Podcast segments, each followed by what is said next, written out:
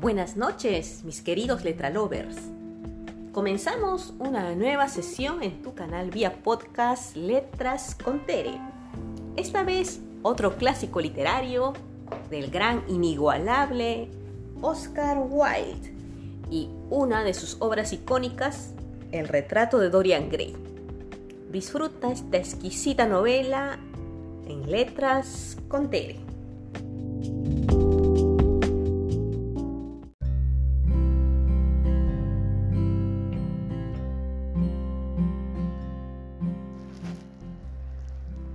El estudio estaba lleno del fuerte olor de las rosas, y cuando una ligera brisa estival corrió entre los árboles del jardín, trajo por la puerta abierta el pesado aroma de las lilas y el perfume más delicado de los floridos agabanzos rosados. Desde una esquina del diván, tapizado de telas persas, sobre el cual estaba tumbado fumando innumerables cigarrillos, según su costumbre, Lord Henry Bottom divisaba precisamente el centelleo de las suaves flores color miel de un citizo, cuyas ramas trémulas parecían no poder soportar el peso de tan magnífico esplendor. Y de vez en vez, las fantásticas sombras de los pájaros fugaces revoloteaban a través de las largas cortinas de tusor, corridas ante la ancha ventana, produciendo como un momentáneo efecto japonés, haciéndole pensar en esos pintores de Tokio de caras de pálido jade, que por medio de un arte necesariamente inmóvil intentan expresar el sentido de la velocidad y del movimiento. El murmullo cansino de las abejas, buscando su camino entre las crecidas hierbas, hacían aún más opresora la calma. El confuso estruendo de Londres era como el registro de un órgano lejano. En el centro de la habitación, sujeto sobre un recto caballete, estaba el retrato en tamaño natural de un joven de extraordinaria belleza, y enfrente, un poco más lejos, se hallaba sentado el propio pintor, Basilio Hallward, cuya repentina desaparición algunos años antes había causado por aquellos días tan gran emoción pública y dado origen a tan numerosas y extrañas conjeturas. Al mismo tiempo que miraba el pintor la graciosa y gentil figura que su arte había reproducido con tanta sutileza, una sonrisa de placer cruzó por su cara y pareció permanecer en ella. Pero de pronto se estremeció y cerrando los ojos, colocó los dedos sobre sus párpados, como si hubiese querido aprisionar en su cerebro algún raro sueño del que temiese despertar. Esta es tu mejor obra, Basilio, lo mejor que ha hecho usted nunca, dijo Lord Henry lánguidamente. Tiene usted que enviarla el año próximo a la exposición de Grosvenor. La academia es demasiado grande y demasiado vulgar. ¿Cuántas veces he ido allí? Había tanta gente que me ha sido imposible ver los cuadros, lo cual era espantoso. O tantos cuadros que no he podido ver la gente, lo cual era peor aún. Grosvenor es realmente el único sitio. No creo que envíe esto a ningún sitio, respondió el artista, echando hacia atrás la cabeza con aquel raro ademán que hacía que se burlasen de él sus amigos de Oxford. No, no enviaré esto a ninguna parte. Lord Henry arqueó las cejas mirándole con asombro a través de las finas espirales de humo azul que se entrelazaban caprichosamente brotando de su grueso y opiado cigarrillo que no lo mandará usted a ninguna parte? ¿Y por qué, mi querido amigo? ¿Tiene usted alguna razón? ¿Qué hombres más extraños son ustedes los pintores? Remueven el mundo para adquirir fama y en cuanto la consiguen, parecen que quisiera desprenderse de ella. Es tonto por su parte, pues solo hay en, en el mundo una cosa peor que el que hablen de uno, y es que no hablen, un retrato como este le colocaría a usted por encima de todos los jóvenes de Inglaterra y volvería envidiosos a los viejos, si los viejos fuesen capaces de sentir alguna emoción. Ya sé que se reirá de usted de mí, replicó el pintor, pero realmente no puedo exponerlo. He puesto demasiado de mí mismo en él. Lord Henry se tumbó sobre el diván riendo Sabía de que usted se iba a reír, pero es absolutamente cierto a pesar de todo. Demasiado de usted mismo en él. Palabra Basilio, no le creía a usted tan vanidoso. No encuentro verdaderamente ningún parecido entre usted, con su ceñuda y enérgica fisonomía, su pelo negro como el carbón, y ese joven Adonis, que parece hecho de marfil y de pétalos de rosa.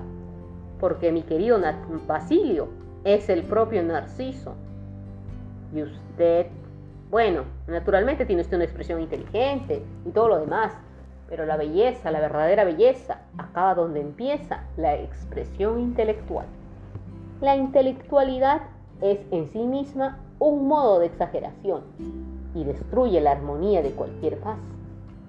Desde el momento en que se sienta uno para pensar, se vuelve uno todo nariz o todo frente, o algo así de horrible. Mire usted los hombres que han triunfado en doctas profesiones, que perfectamente horrorosos son, excepto naturalmente en la iglesia, pero en la iglesia no piensan, un obispo repite a los 80 años lo que le enseñaron a decir a los 18. Y la consecuencia natural es que tiene siempre un aspecto delicioso. Su joven y misterioso amigo, cuyo nombre no me ha dicho usted nunca, pero cuyo retrato me fascina realmente, no piensa nunca. Estoy completamente seguro de ello. Es una bella criatura sin sesos, que podría siempre sustituir aquí en invierno a las flores ausentes y refrescarnos siempre la inteligencia en verano. No se alabe Basilio, no se, no se parece usted a él bajo ningún concepto. No me comprende usted, Harry, respondió el artista. Naturalmente que no me parezco a él. Lo sé perfectamente. En verdad, sentiría parecerme a él. ¿Se encoge usted de hombros? Le digo la verdad. Una fatalidad pesa sobre toda superioridad física e intelectual. Esa especie de fatalidad que sigue a través de la historia los pasos vacilantes de los reyes. Es mejor no ser diferentes de nuestros compañeros. Los feos y los estúpidos son los mejor librados desde ese punto de vista en este mundo. Pueden sentarse a su antojo o bostezar en la representación, si no saben nada de la victoria, les está por lo menos ahorrado el conocimiento de la derrota.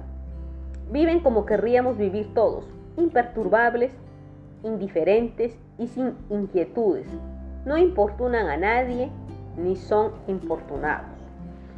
Pero usted, Harry, con su rango y su fortuna, yo con mi talento tal como es mi arte en lo que valga, Dorian Gray con su magnífico semblante, sufriremos todos por lo que los dioses nos han dado. Sufriremos terriblemente. Dorian Gray, ¿es este su nombre? preguntó Lord Henry, cruzando el estudio hacia Basilio Hallward. Sí, este es su nombre.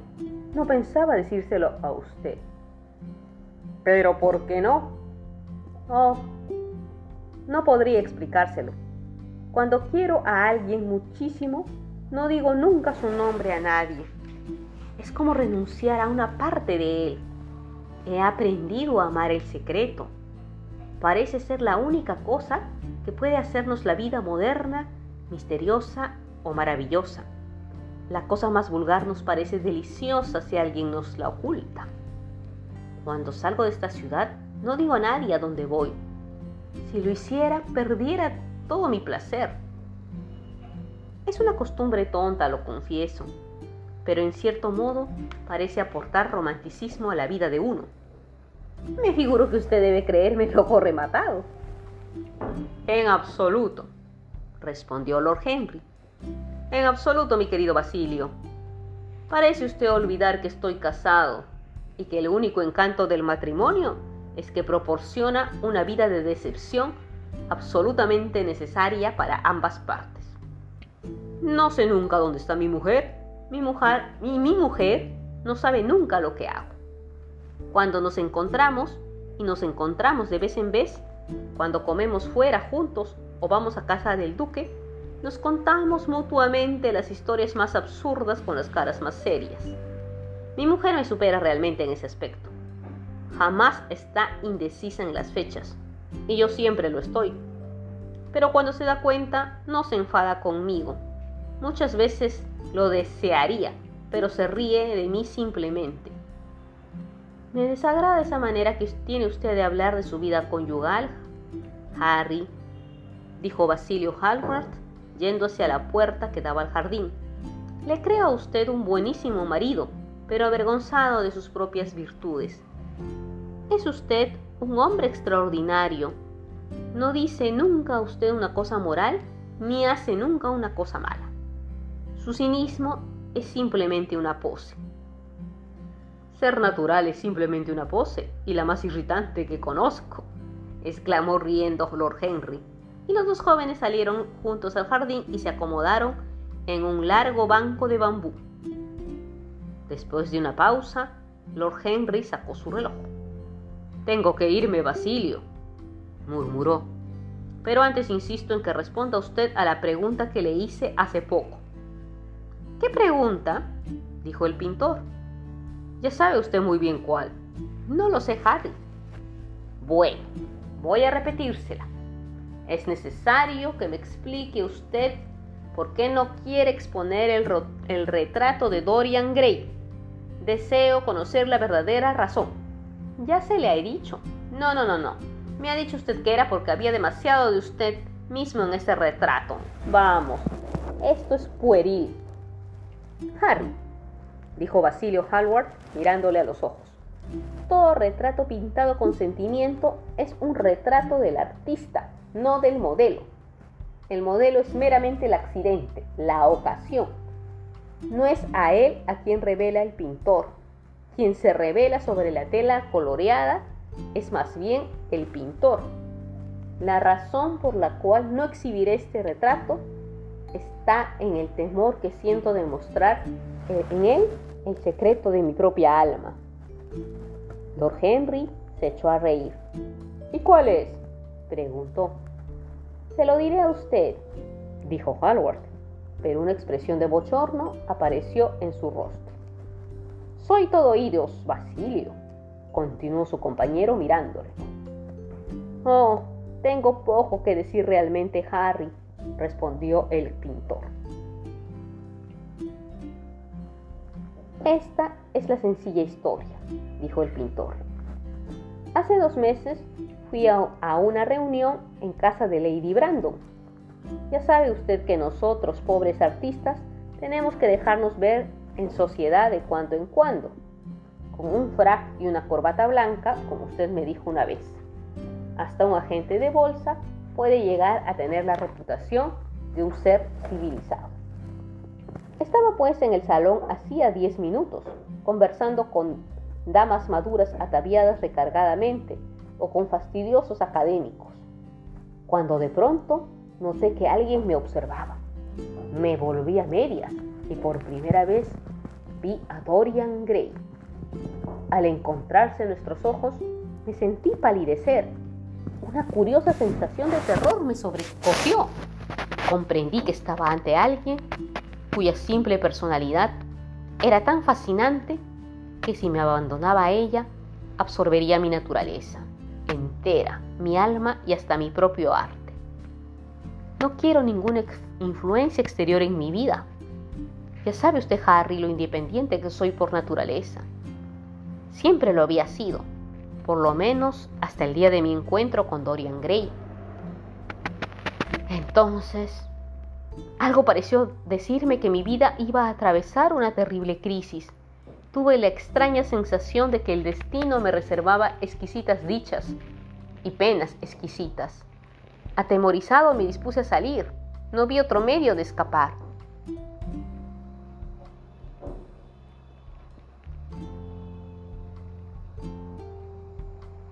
Naturalmente tropecé con Lady Brandon. No me la pude quitar de encima. Habló de mí como de su amigo más querido.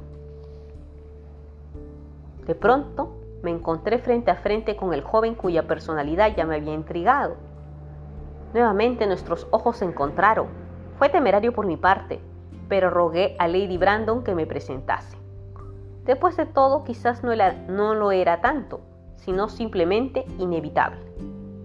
Y Dorian más tarde me dijo lo mismo. También él había sentido que estábamos destinados a conocernos.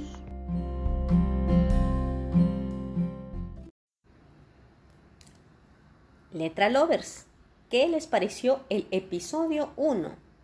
Así pues empieza la novela El retrato de Dorian Gray de Oscar Wilde. El autor nos introduce a dos primeros personajes, a Basilio